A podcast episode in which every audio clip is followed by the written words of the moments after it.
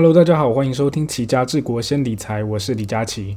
这个 Podcast 是用比较轻松的方式来聊聊最近大家比较关注的财经话题。同时，我也有同名的粉专和部落格，jachifinance.com，j i a c h i f i n a n c e 点 c o m，或是直接搜寻齐家治国先理财，你就可以直接找到我的部落格跟粉砖了。好，那我们就直接进入本周的热门财经新闻吧。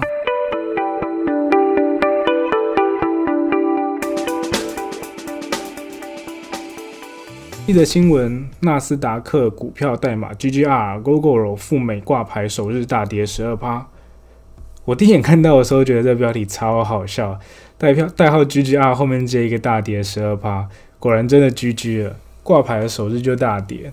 那 Google 我想大家应该都知道吧？我在台北没有机车，所以有时候用到机车的时候，都会租他们家的 GoShare。说真的，还蛮好骑的啊，虽然比 iRent 的机车价格还要高，但骑起来好骑很多。不过骑这种共享机车最靠背，就是夏天的时候会戴到那种很臭的安全帽。真的建议他们可以在 App 设计一个臭头安全帽的回报机制。好了，回到正题，简单介绍一下 Gogoro。Gogoro 在二零一一年的时候成立，算是台湾电动机车里面的领头羊。早期的投资人比较有名的有像是润泰的尹彦良、美国的前副总统高尔跟淡马锡这些的。那除了台湾之外，Google 这两年也把业务拓展到中国、印度和印尼这三个国家是机车的前三大市场。那这次 Google 是透过特殊目的收购公司去美国上市。特殊目的收购公司的英文是 Spec，白话一点就是借壳上市。Spec 是先成立一间干净没有在营运的公司来上市，之后再去寻找一些有潜力的未上市公司，透过并购的方式让他们借壳上市。这个制度在美国比较流行，台湾其实也有借壳上市，只是和 Spec 比较不一样，它是属于反向收购的那一种。台湾的借壳上市是想要上市的公司去找经营不善或是没有心要经营的那些已经上市的公司，然后再透过并购的方式把他们吃掉上市。比较常出现在银建股，像是假三零，他去借那个金茂昌的壳上市，还有大成建设去借亚瑞士的壳上市。Spec 跟一般的 IPO 比起来，申请速度快很多。一般的 IPO 可能平均要一年半左右的时间，Spec 大概三到五个月就可以完成了。价格也省去一部分的承销跟挂牌的费用，所以比较便宜。那公司的估值也因为少去了承销商为了增加报酬而压低估值的影响，所以比一般的 IPO 还要来得高。过去因为 Spec 只能在美国的 OTC 上市。现在可以在纽约证交所跟纳斯达克上市之后，案件增加了很多。加上因为疫情影响，所以很多投资银行对一般的 IPO 估值变得保守很多。所以很多想要上市的公司就选择成本低、速度快而且估值高的 Spec。去年二零二一年，美国有六百一十三件 Spec 上市，占整体的六成。这个 Spec 已经成为现在公司上市的首选。再就是为什么去 Google 是选择去美国上市，而不是在台湾？最主要是台湾的资本市场对于新创真的非常保守。Google 在二零一一年成立到现在，虽然每年都在成长，但它到现在都还是处于亏损的状况。台湾对这种亏损中的公司，其实估值不会太高，相对美国对于这类型的新创接受度就高很多，所以会给比较高的估值。那这样 Google 才能拿到比较多的资金。其实去年台湾有一间新创公司到海外上市，受到很大的瞩目，就是去那个日本上市的 APR。APR 去日本上市，而不是选择台湾。除了台湾的上市条件比较严格之外，那估值也是重要的考量啊。虽然去年台湾七月在证交所成立了这个号称台湾纳斯达克的创新版跟战略新版，不过到现在雷声大雨点小，没有什么知名的新创打算在这边上市。台湾要吸引独角兽新创在台湾上市的话，投资环境可能还要再改善很多才有机会啊。再是下一则新闻。周董 NFT 遭窃，迅速转手卖出一千两百四十万。NFT 真的是这两年很红的话题，我相信很多听众朋友都听过，但不知道这是什么东西。我觉得最简单的定义就是老高说的，他说 NFT 就是网络虚拟世界里物品的所有权状。一般的艺术品，像是毕卡索的画、著名的雕刻品，这些艺术品都是实体的，在谁的手上就是谁的，完全没有争议。但近代艺术创作很多都是在电脑上面创作，电脑绘图跟三 D 的创作这几年越来越受到重视。但这些电脑创作的艺术品的所有权，你就很难去确认它是谁的。我一个截图就跟原创有一模一样的作品，所以这时候才会透过区块链的方式让它可以被追踪，成为独一无二的创作品。简单来说，就是给他个身份证嘛。然后这个身份证是透过区块链这个技术去弄出来的，不会被仿造。不过这几年 NFT 真的有被过度炒作的情况，一些根本称不上艺术的粪作也拿去上架削钱，所以才会有句话说：卖得掉的叫 NFT，卖不掉的叫 JPG。就是说这东西真的有价值的艺术品才会是有价值的 NFT。如果是为了炒作随便弄个粪作的话，那是 JPG 图档而已啦。周杰伦这件事情是在四月一号愚人节的时候。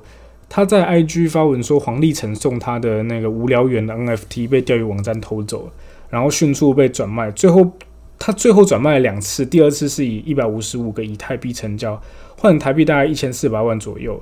妈，是不是很夸张？一只猴子可以卖那么多钱？那我们周董也是财力惊人啊，就说是不是应该要跟大哥要一只更好的，然后就不追究了。虽然说这个被偷也很难找回来了，不过如果是一般人的话，绝对直接崩溃。无聊猿是目前全世界价值最高的 NFT 收藏品，最便宜的一只也要台币八百多万，最贵的是去年的十二月的时候卖出一只二点八亿台币。我操，二点八亿！猴子的母公司叫做 Yoga Lab，在二零二一年的四月的时候推出这个无聊猿系列。那无聊猿是用九零年代的外观的特定艺术风格作为头像创作的代表。去吸引那些有相同兴趣和品味的族群。那无聊猿是用一万个猿猴的 NFT 去组成的数位收藏品，它包括帽子啊、眼镜啊、衣服、背景那种这些不同的属性去排列组合而成的。那每个属性它的稀有度不同，越稀有的当然就越贵。最后就随机组成了一万只独一无二的猴子。一开始，呃，买一只无聊猿只要零点零八个以太币，用现在价格换成台币的话，还不到一万块。在去年四月发布之后，其实没有什么人在关注。直到五月一号的时候，一个知名的 NFT 收藏家叫 Pranksy，他宣布已经买了两百五十只猴子了。那他推特发出之后的不到两个小时之内，所有的猴子就一扫而空。那价格开始在二手市场开始飙涨。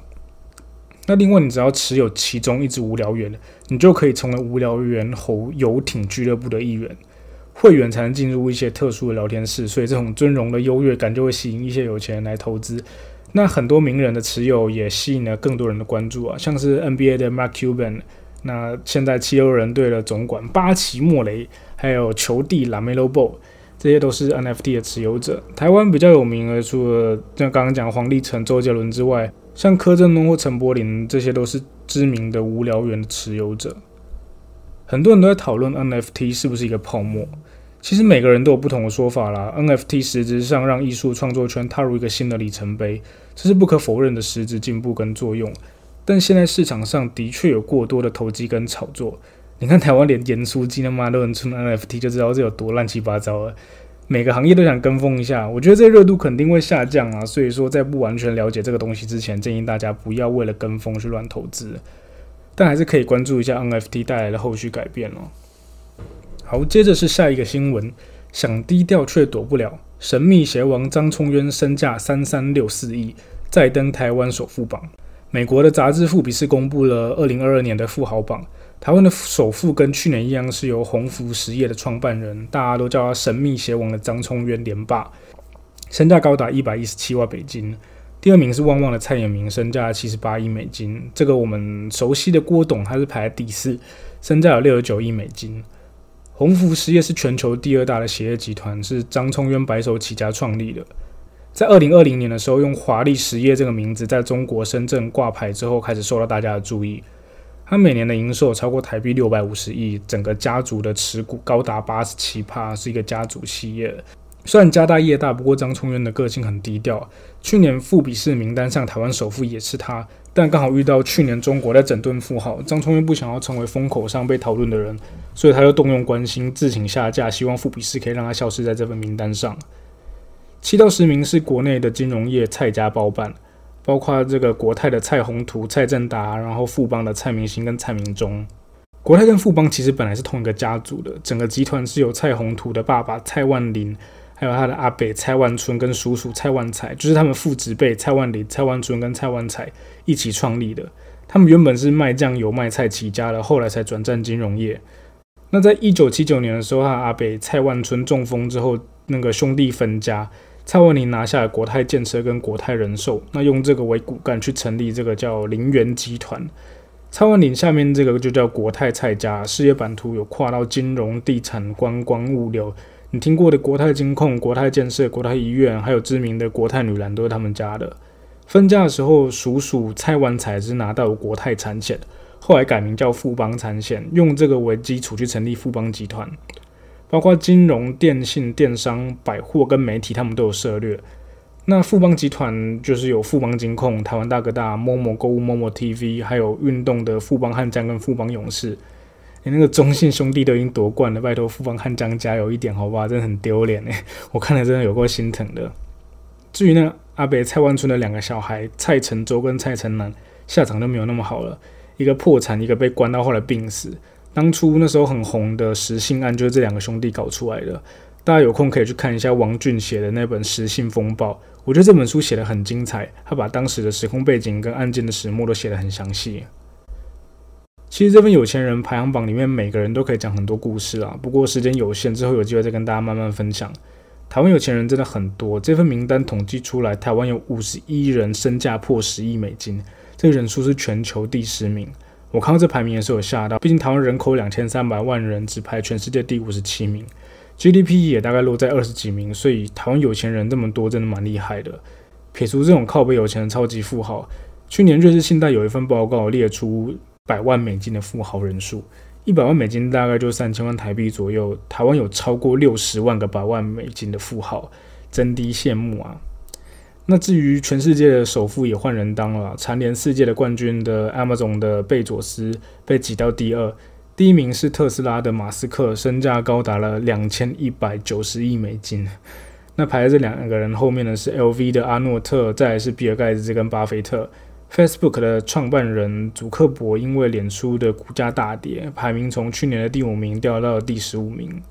那看完有钱人的排行榜之后，接下来就是第四则新闻了：Fed 的会议记录，最快五月起每个月缩表九百五十亿美金。美国联储会公布的三月会议记录指出，Fed 已经敲定了缩减资产负债表的计划，最快将在五月开始每个月缩表上限九百五十亿美金。决策官员普遍支持 Fed 加速升息来抑制通膨。这边先暂停一下，对于一些对金融市场还不是这么熟悉的听众，前面的动画有太多的专有名词，所以我大概先说明一下。升息这个词，我想比较直白一点，就是把基准利率拉高。这是一种央行的收紧货币政策的手段。当央行决定要升息的时候，下游的一般商业银行也会把利率提高。这时候你存在银行的利息也会提高，不过相对你的贷款利率也会变高。如果银行存款利率高，贷款利率也高的时候，不管是企业或是民众，通常会选择把钱存在银行来保留资金，而不是把它贷出来去投资。我举个例子，可能大家比较好明白。如果在银行存款利率一趴，贷款利率两趴的话，你可能会觉得钱放在银行也不会变多，把它拿去投资在股票或 ETF，甚至冒点险去贷款来投资，你都可能都会去做。那企业也会因为利息比较低，所以愿意借钱去做一些厂房设备的投资啊。但如果今天利率，呃，存款利率是五趴，贷款利率是八趴的时候，你可能就会想说，钱存银行就好了，五趴赞赞的，更不可能去信贷拿去做投资。那对企业来说，一些大型的投资也会比较保守。再是缩表，缩表是缩减资产负债表的简称。公司有资产负债表，联总会它也会有资产负债表。那缩表要怎么做？假设联总会每个月债券到期的收回来的钱一百亿美金，正常来说，联总会把这些钱再丢进去市场里面去买债券。那缩表就是把这一百亿美金放进口袋里，不再丢进去市场里面继续买了，所以对市场来说就少了这一百亿美金。解释完升息跟缩表之后，回到这则新闻。联总会打算每个月缩表九百五十亿，这是远高于二零一七年到二零一九年那时候每个月只缩表五百亿，整整多了一倍。那同时，联总会的会议记录也提到，三月只升息一码，最主要是因为乌俄战争的关系，他们怕战争又造成的经济衰退，如果又一次升息太多的话，就会造成经济更大的冲击。之后升息的话，可能就会每次都升息两码。那这个消息出来之后，美国公债价格应声下跌，那跟价格成反向关系的十年期公债殖利率就来到了二点六六帕。今年初十年期公债利率才一点五帕而已，可见这个市场对于升息跟缩表的反应有多大。那联储会升息跟缩表原因其实就是通膨啦。通膨看的数据就是消费者物价指数，简称 CPI。美国二月的 CPI 高达七点九帕，这是四十年来最高的数字。通膨的原因除了前年的 QE 大量撒钱之外，还有因为疫情造成的供应链短缺，像是晶片不足限制了汽车的生产，航运停飞跟货柜塞港这些造成供应链断裂更严重。你吃不到麦当劳薯饼或是真鲜的鲑鱼，就是因为供应链中断的后果。那最后就是战争造成的油价上涨，也是推升通膨的原因。那升息搭配缩表的情况，市场上的热钱就会逐渐消退。二零二零年因为疫情，所以疯狂撒钱造成的那种资金派对就会结束，这对股市绝对不会是好消息。所以接下来大家投资都要更加谨慎了。接下来是今天的最后一则新闻：疫情升温，防疫保单热销，理赔金额突破五点六亿元。最近国内的疫情开始大爆发了，所以那个防疫保单又开始大卖啊。尽管会有统计到上个月底，防疫保单的投保件数有一百六十四万件，保费收入已经高达十亿台币，理赔件数一万多件，理赔的金额来到五点六亿。从二零二零年疫情开始的时候，陆续都有出现一些防疫神单。去年最红的那个台产神单，我有买。那时候台产主打只要被隔离就有十万块，而且保费只有五百块。那时候公司大家都在保，一开始我不知道那个是什么，也没有仔细研究。后来公司的大妈就跟我说：“你把它当成点光明灯，五百块钱保平安。”所以我就听了就直接保了。整个部门几乎有九成听到这句话都保了。结果去年五月疫情大爆发，一堆人被框列，爽赚十万，看的是很羡慕。那整个五月台产亏损了三亿，理赔九百件，等于快一亿。那时候大家担心台产会不会破产。不过到去年底，它的理赔件数总共是一万七千件，大概是十七亿台币。当初的保费收入十九亿，差一点就赔钱了，所以神丹后来就没了。不过，当你以为神丹要绝迹的时候，今年又有一个不怕死的和泰产险跳出来，一样主打隔离赔十万。后来监管会下令不能提供隔离赔超过五万的保单，所以这张只卖了四天就停卖。现在市面上已经找不到隔离赔十万这种神单了。所以大家在买那种防疫险的时候，也要注意一下是不是符合自己的需求。有些防疫险赔的东西，其实你自己本身买的医疗险就已经有了。